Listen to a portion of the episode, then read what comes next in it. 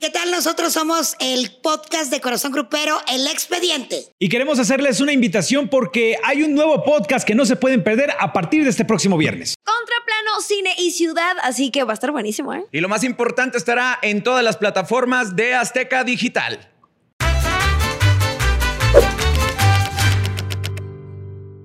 Qué bueno que nos acompañen en el podcast de Corazón Grupero, El Expediente, porque vamos a hablar de... Sergio Vega. ¡El Chaca! El Chaca, gloria esté, que diría. en gloria esté. Yes. Pues vamos a empezar diciendo, a mí me toca conocer a Sergio Vega cuando me lo presenta un hombre que ustedes no van a saber qué onda, pero es un hombre muy importante dentro de la industria. Fue mi compañero también en Musivisa. El señor Víctor Humarán es el que me acerca por primera vez a Sergio Vega el Chaca, que en aquel momento, aunque sí era muy fuerte en su tierra, Sonora, todavía no lograba ese alcance, pues, tan cabrón como al final, ¿no? Sí, sin duda alguna, yo creo que la trayectoria de Sergio Vega trasciende muchísimo más ya cuando es solista, porque para los que conocemos la vida de Sergio Vega, cabe mencionar que es un hombre que picó piedra machín junto con los hermanos Los Vega. hermanos Ahí, ahí sí traigo información. Digo, A ver, para platícanos, como yo que realmente sí. se enteró de Sergio Vega ahorita malamente, y lo- pero lo tengo que aceptar porque no, no conozco todo el medio grupero. Me meto un poquito a checar su historia y tal cual. Ustedes saben que nació bajo un árbol con una partera. Literal. Literal, bajo un árbol nació. Es un hombre de rancho, un hombre que creció de tres hermanos, el octavo. este, un hombre humilde que se le enseñó a trabajar, que hasta. De campo. De hecho, ya grande, de, de lo último que llegaremos a ese punto, se quedó pendiente por ahí un, un disco DVD que grabó y era como su historia. Entonces Así era es. en el rancho lo que él hacía, literal persiguiendo los borregos, las vacas, las gallinas, porque él decía que era su momento de bajarse la estrellitis y Claro. poner los pies sobre la tierra. Voy a recordar una anécdota que ahorita me hiciste recordar con ese relato. Eh, yo hacía una entrevista como cachondona que se llamaba El Rapidín, ¿se acuerdan? Ah, sí. Entonces, cuando yo le pregunto que cómo fue su primera vez, me contesta que con las chivas en el rancho. ¡No! Sí. Y yo Sí, creí sí, que era una broma. Sí, sí, sí. Y me dijo, no es broma, mi primera vez fue con una chiva. Y yo caí al piso tirado. No, y, y literal, ¿Qué? eh, o sea, así como nos queda, se Es quedaron una ustedes. práctica de rancho, no nos orgullece la gente de rancho, pero sí, sí sucede. Así, así, o sea, todo el mundo pensaba, pensábamos que era broma, pero él lo platicaba como si estuviera diciendo eh, de una manera muy natural, ¿no? Eh, creo que Chaca era un hombre sin filtros en esos sentidos, ¿no? Literal también era un hombre, un hombre pie plano, lo que se le atravesara. 18 enfrente- hijos ¿Qué dejó. y 18. reconocidos. ¿Qué es lo que se le atravesara? Lo que fuera Mujer, siempre. hombre, lo o que chivas, sea. o chivas, güey. Entonces, chivas. lo que estás diciendo era hombres, mujeres, agarraba parejo. Ay, ¿A no, yo creo que mujeres, ¿eh? ¿Pura yo creo que mujeres. Y sí. Chivas. Nada más al principio. Y Chivas. nada más Chivas, Pero principio. mencionar que eran chivas y no chivos. Ahora, ¿no? no lo sabemos. Y no aparte, lo sabemos. aparte un sentido del humor extraordinario, no me dejarás mentir. A lo mejor tenía que ver con eso el sentido del humor, ¿no? Te hacía reír como no tienes una idea. A lo mejor lo dijo en sentido del humor, chicuela. No, me aclaró que no era broma. Es que sí pasa en el rancho. Ahora, si estas Sí. declaraciones hubieran salido hoy por hoy, estuviéramos encima de Sergio Vega para que nos diera la declaración completa. No, porque y la hoy sociedad todo- protectora de animales encima de él también. Porque, pues obviamente no es como que no nos da risa, no está bien lo que estamos diciendo, pero pues si así pasó y te lo contó en, en intimidad o en confianza, pues ¿qué haces? Ni modo que cambie. O sea, estaba chamaco, supongo. Yo también quiero suponer que estaba morrito. No, ya lo que decía también de que era un hombre pie plano, él no tenía ningún tapujo de decirte que la- los hijos, o sea, cuando le decías, ¿cuántos hijos tienes, Sergio? Y te decía, 18, pero como si estuviera diciendo, ah, el que acabo de tener ayer, y todavía reafirmaba diciendo, más los que deben de andar por ahí. Y un día en una plática ya con unos tequilones, echándonos ahí unos, tequilina, unas tequilones y unas cheves, él me decía que él más o menos tenía en su aprox arriba de 36, 37 hijos. O sea, que él más o Wow. menos tenía como la sospechita de otros más. Así es. Claro. Ahora, los cada 18. uno tendría su mamá o, eh, o de una le Con despachaba la tres, misma, cuatro. pero con diferente mujer, mi amor. Suele, suele ser. Ok. Pero creo que sí tiene varios hijos con una sola mujer y así sucesivamente. La verdad, yo no profundicé mucho en eso porque ya no hacíamos de que le decía, es que como más de 36 hijos, güey, ¿no? Y él te empezaba a platicar, me decía, mi Rafita, pues es que uno no, no me gusta dormir solo. Era un hombre que le tenía miedo a la soledad en los hoteles. Oye, pero te la puedes Así pasar es. bien protegiéndote también, o sea. Oh, sí, no, pero la cosa pues, no es si lo hacía con una chiva, ¿tú crees que se iba a poner un condón con una chiva? No. No, pues, Ay, mucho menos aparte- donde se podía, ¿no? Uno fue el que empezó y otro el que termina. A mí me, me toca estar más cerca de él los cuatro últimos años de su carrera, cuando llega Ana Luisa Gómez Ajá, a su ser su manager. Eh, logran una mancuerna extraordinaria. Ana Luisa, ahora sí que lo chainea.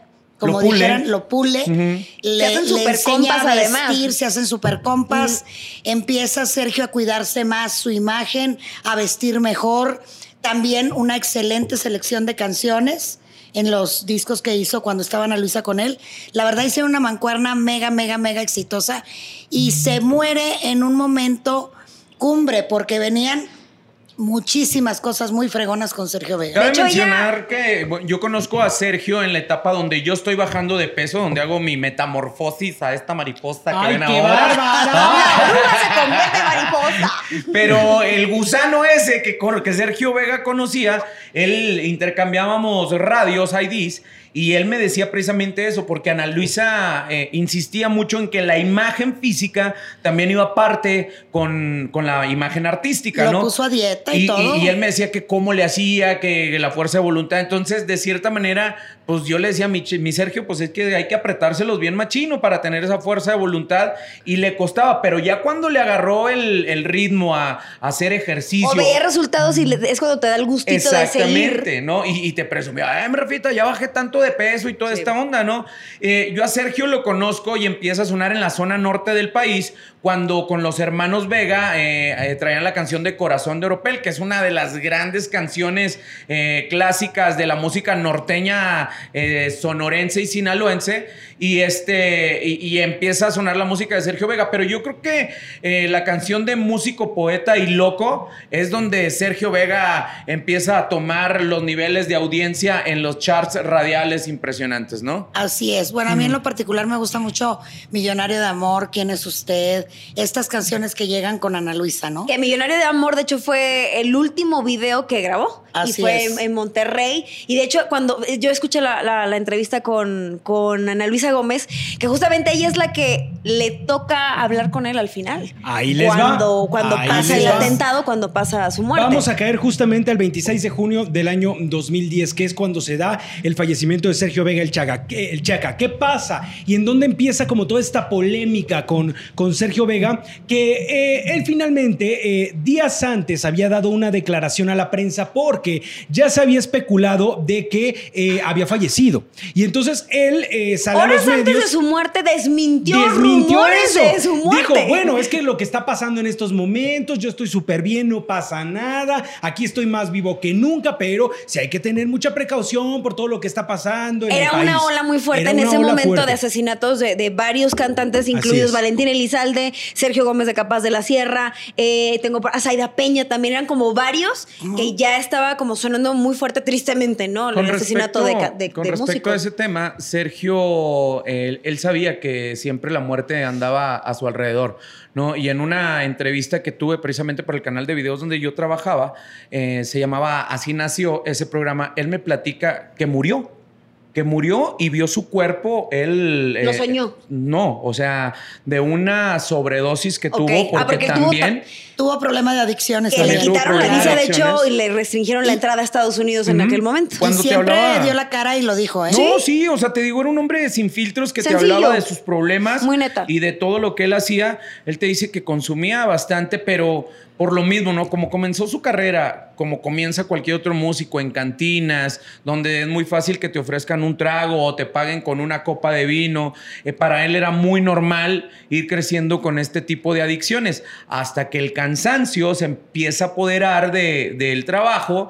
Y, te agarras pues, del vicio para. tienen para- que recurrir a otras sustancias, ¿no? Entonces él dice que en una sobredosis que, que- que se dio, que lo único que recuerda es que entra a- a la- a la- al quirófano, al hospital, la clásica escena de película, ¿no? Donde van los médicos, chécale esto, chécale el otro, ve a la camilla avanzando, él veía nada más las luces, cómo pasaban las luces del techo, y cuando entra al quirófano dice, yo empiezo a ver una luz muy grande, pero él pensaba que era la luz Del la lámpara quirófano. del quirófano Y dice, cuando de repente empiezo a ver mi cuerpo retosando ahí, cuando te lo empiezo a platicar en automático, la piel se te pone chinita.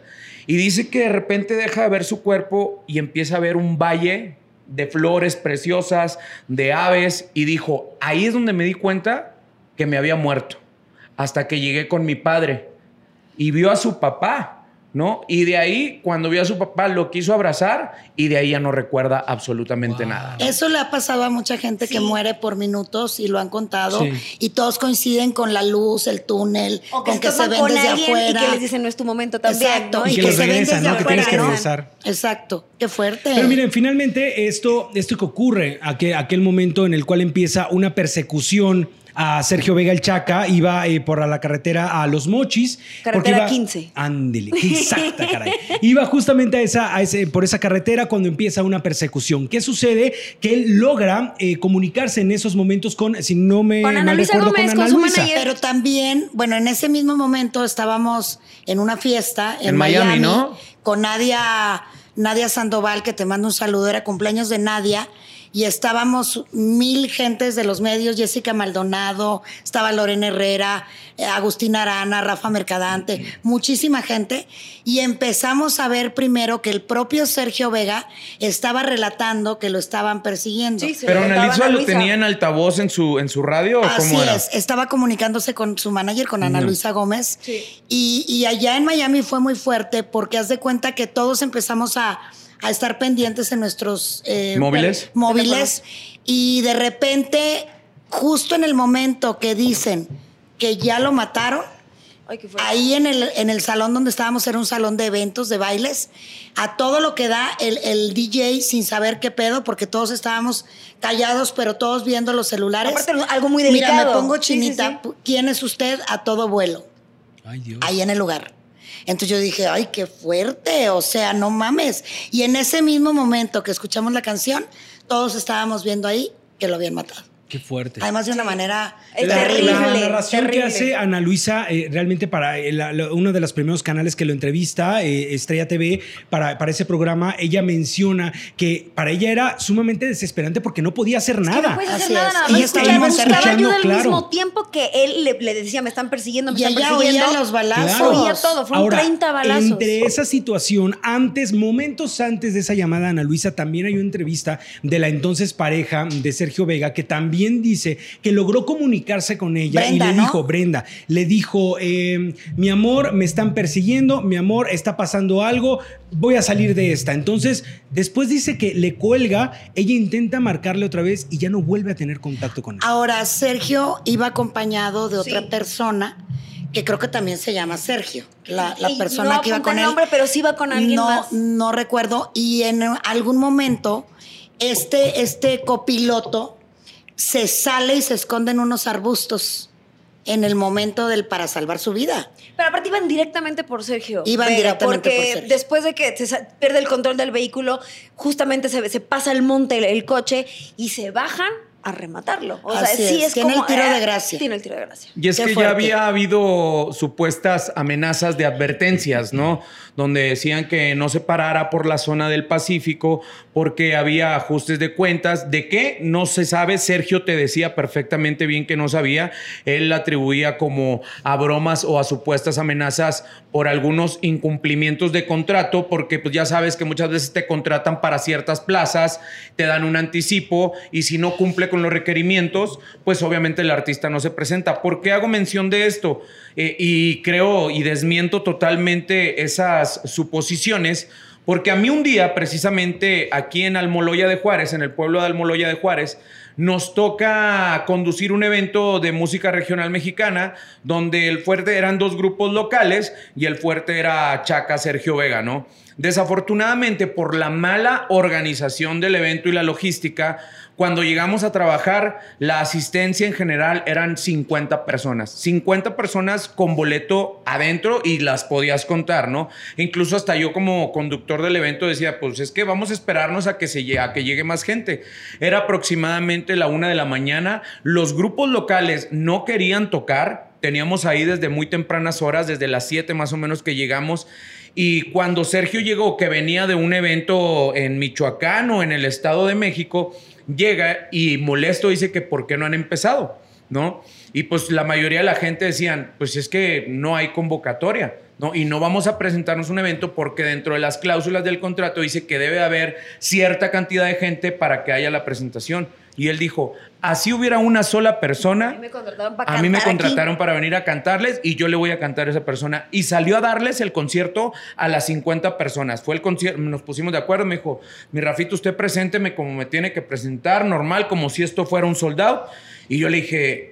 Chaca, es neta, o sea, no porque yo no quisiera hacerlo, sino No, pero porque ¿qué estaba admirando ¿Qué el trabajo de uno de los grandes en ese momento, porque creo que sí, y, y la trayectoria que dejó Valentín Elizalde o el hueco, no es que Sergio se pusiera en sus botas, pero creo que iba por el mismo, por el mismo sendero que Valentín Elizalde había pisado en cuestiones de éxito y de triunfo, ¿no? Tú le entregaste algunos premios en la, en la revista Así donde es. era artista revelación. Así ¿no? es. Y aparte le cumplí un sueño, fíjate, no me acordaba de eso. Eh, él siempre admiró a Lina Santos. Entonces, cuando Mm. recibió ese premio de Furia Musical, yo busqué a Lina, le comenté que él la admiraba mucho y Lina fue la que le entregó el premio y él estaba, bueno, enloquecido, Enloquecido. lo que le sigue. Y me estoy acordando también que yo lo llevé, bueno, llevé a Ana Luisa y a él los contacté con Armando Ciurana, que en aquel tiempo era el esposo de Consuelo Duval, y con él grabaron dos videos. El que más recuerdo es la número 20, porque ahí salió en el video también Consuelo Duval, en ese video. Que también le gustaba mucho. También le gustaba mucho y hicieron una amistad muy padre Armando, Consuelo y Sergio. Es que Sergio, ¿a quién no le caía bien, güey? Tenía un carisma impresionante, un sentido del humor maravilloso y, y- y una sencillez brutal, ¿no? También. Finalmente, finalmente hay muchísimas versiones al respecto entonces de ser, eh, ser un hombre sumamente carismático, que tenía éxito, que al parecer, bueno, pues sí tenía sus deslices, pero queda como muy a la expectativa realmente cuál fue el motivo eh, por el cual se vino esta persecución, el querer acabar justamente con él, porque eh, a lo mejor eh, estaba metido en cosas que pues no eran como tan agradables para algún, algún tipo de grupo delictivo o algo por el estilo, ¿no? Fíjate que yo ahí desmiento totalmente algún nexo con el crimen organizado. Yo también. Yo creo que es por lío de faldas. Yo Wow. también. Se ha de haber metido, porque eso sí, y me consta, o sea, era. Pues hasta Chivas, como dijo Blanca Martínez, ¿no? Él era su fascinación, las mujeres. Sí, y que no se las bajaran mal del escenario porque que quería que las trataran bonitos. No, O sea, él cuidaba mucho a sus fans. Literal, bastante, ¿no? Y creo que desde mi muy humilde punto de vista, creo que se ha haber metido con alguna mujer de alguna persona o celosa. algo de ¿O las no? letras de las canciones. Ahí o te va, también pasa También. mucho en esas situaciones.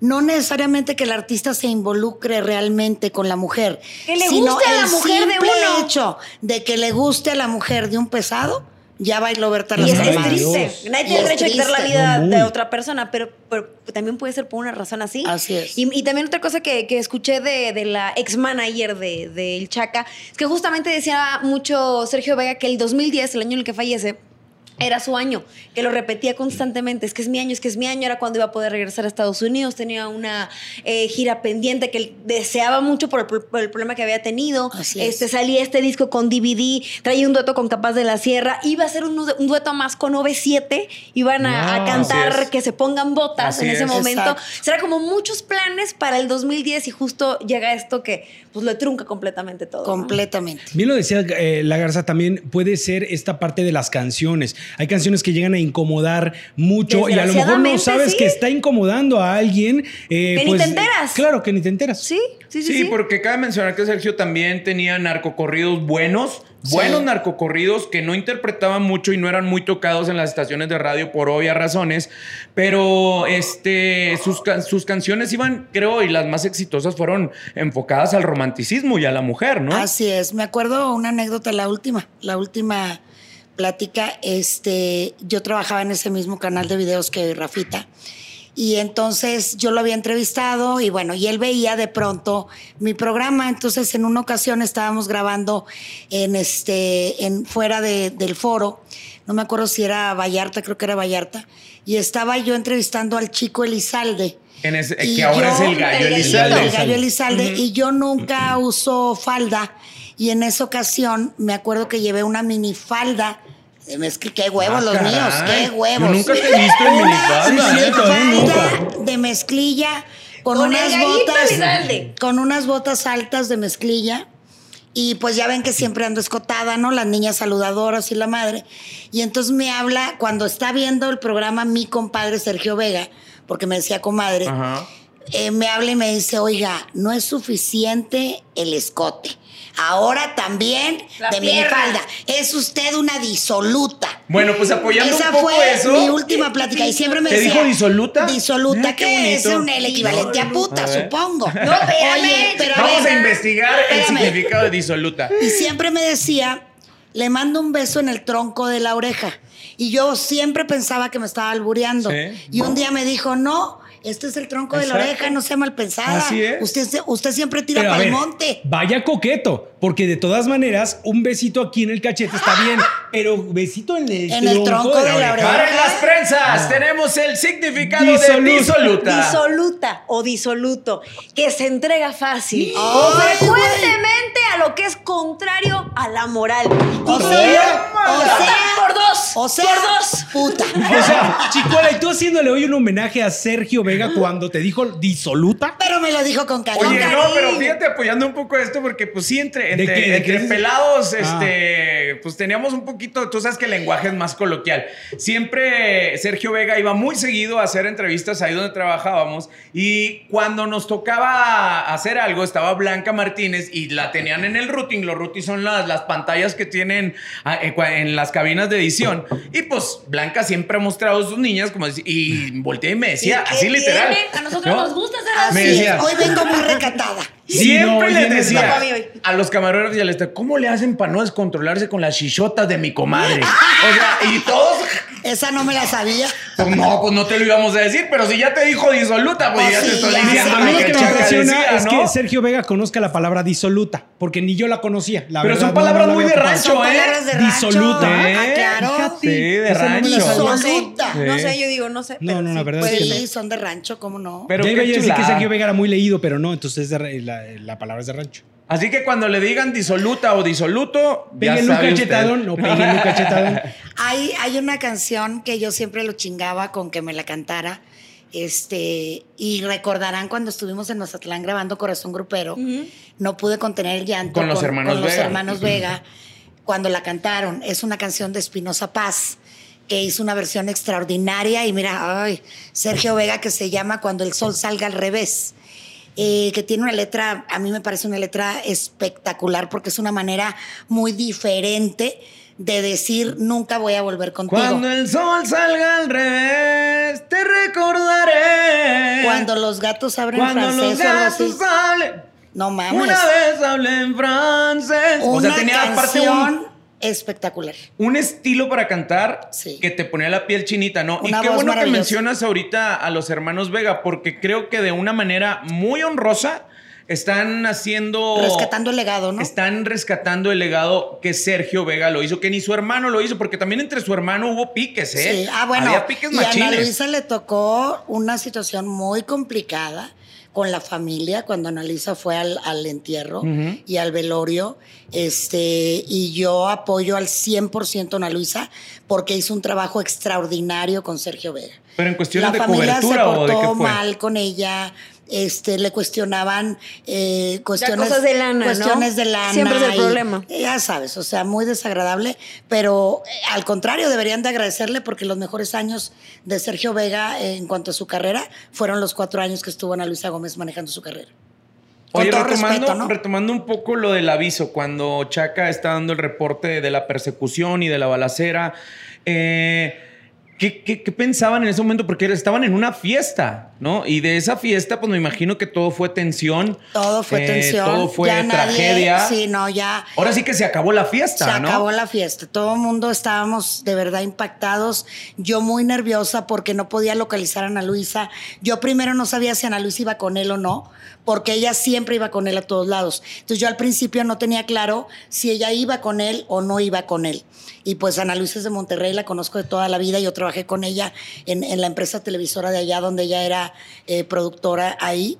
Entonces, eh, Finalmente ya logro hablar con ella y estaba obviamente devastada y me toca convivir mucho con ella y estar cerca de ella después del fallecimiento de Sergio y de verdad Ana Luisa estuvo súper, súper mal. Fue un shock tremendo para ella porque como bien dices, aparte de su relación laboral, tenían una amistad verdadera eh, y fue un golpe para ella muy fuerte. Muy y aparte fuerte. lo decía, era, era un hombre sencillo que sí, sí tenía seguridad cuando, cuando se lo ponía el, el propio evento o el empresario, pero no era una persona que anduviera con policías encima o guaruras. No. No se traía, dirigía ¿eh? a, su, a su presentación normal en su coche como alguien que va a trabajar. ya o sea, había, él él estaba ya había tranquilo. declarado que sí iba a tomar medidas por seguridad simplemente, Por lo porque que en esos momentos lo que claro, dijimos hace rato. había una ola de inseguridad Es que ya importante llevaba, para como el te digo, varias amenazas que él las tomaba. Pero no las decía al aire, ¿verdad? No. Lo que tú estás, estás diciendo te lo dijo a ti. No, no, porque en no. las entrevistas él comentaba que no, no, No, él lo todo comentaba, tranquilo. pero decía, ah, pues ahí andan dos, tres chapulines que nos mandan mensajitos, pero no, no, no, yo sé que, o sea, él no lo tomaba como si fuera en serio, No. por lo mismo, ¿no? No. Porque él sabía perfectamente bien que no tenía absolutamente nada, nada que deber, ¿no? Entonces, pues quién sabe qué haya sido los motivos. Pero con lo que sí me quedo de Sergio Vega, que era un hombre súper sincero, súper franco, literal, un hombre ávido de mostrar todo el éxito que mostraba desde que comenzó en sus inicios allá en Phoenix, Arizona, tocando en cantinas, en bares, este, con los cachorros, creo que se llamaban en aquel momento cachorros salvajes, algo así, después con los hermanos Vega y ya en su carrera en solitario que deja a un costado el sonido de la música norteña para enfocarse a hacer la música de banda y sacando muchísimos éxitos y que ahorita pues ustedes pueden disfrutar a través de las varias listas y char de popularidad, ¿no? Me estoy acordando que a mí no me gusta el numerito ese de la alfombra roja. Siempre como que me da, no sé, me da pena. No, siento que yo no. O sea, te gusta que- organizarlas, como- pero no te sí, gusta pero- por ellas. Exacto, como que por, como, ¿por qué voy a tener yo que pasar por la alfombra? ¿No? Creo que la alfombra es para los artistas. ¿no? Óiganla, Entonces, no, bueno. Es que soy conductora, o sea, no, que la, la ubico más para Sergio Vega, para el Recodo, para, ¿no? Entonces me invitan a Monitor Latino eh, y él me habla, eh, iba a ser el evento en Guadalajara. Ajá. Entonces me habla Ana Luis y me dice que Sergio Vega quiere que yo haga alfombra con él. Entonces yo le hablo y le digo, oye, compadre, a mí me cagan las alfombras, no me gusta, me da pena. A mí me vale madre. Usted va a hacer la alfombra conmigo. Y pues ni pedo. Hice la alfombra con Sergio Vega a regañadientes, pero hice la alfombra con Sergio Vega y estuvimos en la misma Pocas mesa. alfombras rojas has pisado y una fue con el Chac. Una fue con el Chaca y fíjate que esa noche acababa de morir Michael Jackson, me acuerdo, porque a la hora Uh. Por que me no toca a mí, premios, a la hora que me toca a mí hablar, no, a la hora que me toca a mí hablar ahí, eh, pues yo mencioné, ¿no? A Michael Jackson porque Ah, acababa de morir. internacional, Así claro, es. sí, sí, sí. Y eh, Sergio Vega, estuvimos ahí, Ana Luisa, Sergio Vega y yo en esa mesa, en una olímpica peda Que memorable. Qué bonita forma de decirlo. Olímpica. Olímpica peda. De proporciones bíblicas. Maravillosa. De proporciones bíblicas. épicas. Épicas. Y sin ninguna vicisitud. Ay, qué hermoso. Con una hecatombe después. Exacto. Y llena de disolutas alrededor. Exacto. Sí, había muchas disolutas. Y empezando mucho disoluto disolutos, también. Disolutos también. Sí. ¿Y entonces qué dijo de Michael Jackson? No, pues ah, también era fan mi compadre de Michael Oh. Jackson. ¿Quién no era fan de Michael Jackson? Le hacía ¡Iji! ¿no? Así es como le No, hacía. hay que, hay que recordar, y yo invito a las nuevas generaciones que no tuvieron el placer de conocer en vida a Sergio Vega, que se den una vuelta por las plataformas y chequen la discografía y el legado musical que ha dejado Sergio Vega el Chaca. Pues ya está, muchachos. Hemos terminado. Hemos terminado. Este Qué podcast fuerte. de Corazón Grupero El Expediente. Mi canción favorita de Sergio Vega, Cuando el sol salga al revés, ¿y quién es usted? Yo soy de esas, bueno, no tan nueva generación, pero me hace falta escuchar más música de, de Muchachita de a ojos tristes, mucho. creo que te gustaría a ti la muchachita. uh, Ay, pero lo que menos tiene son los ojos tristes esta mujer. Ahora- Ahorita menos. Ahorita me- no. Uy, ahorita te la mía, la mía sin pedos y cada vez que se la pedía, y pedos también, era la de música, poe- músico, poeta y loco. Buenísima No también. sé qué tiene tu boca que me vuelve loco. Aparte tiene un estilo para cantar peculiar, era como, como si fuera baladista popero. Exactamente. Ah, Combinación. Y te digo lo que siento a manera de poeta. Tráiganse las chaves ya. Ya dio sed de la mala. Ya me dio sed de la mala. Entre las redes Pues gracias. Gracias, así nos despedimos. gente. Gracias Gracias por acompañarnos. Quiero acelerar el tiempo, pero él no tiene prisa.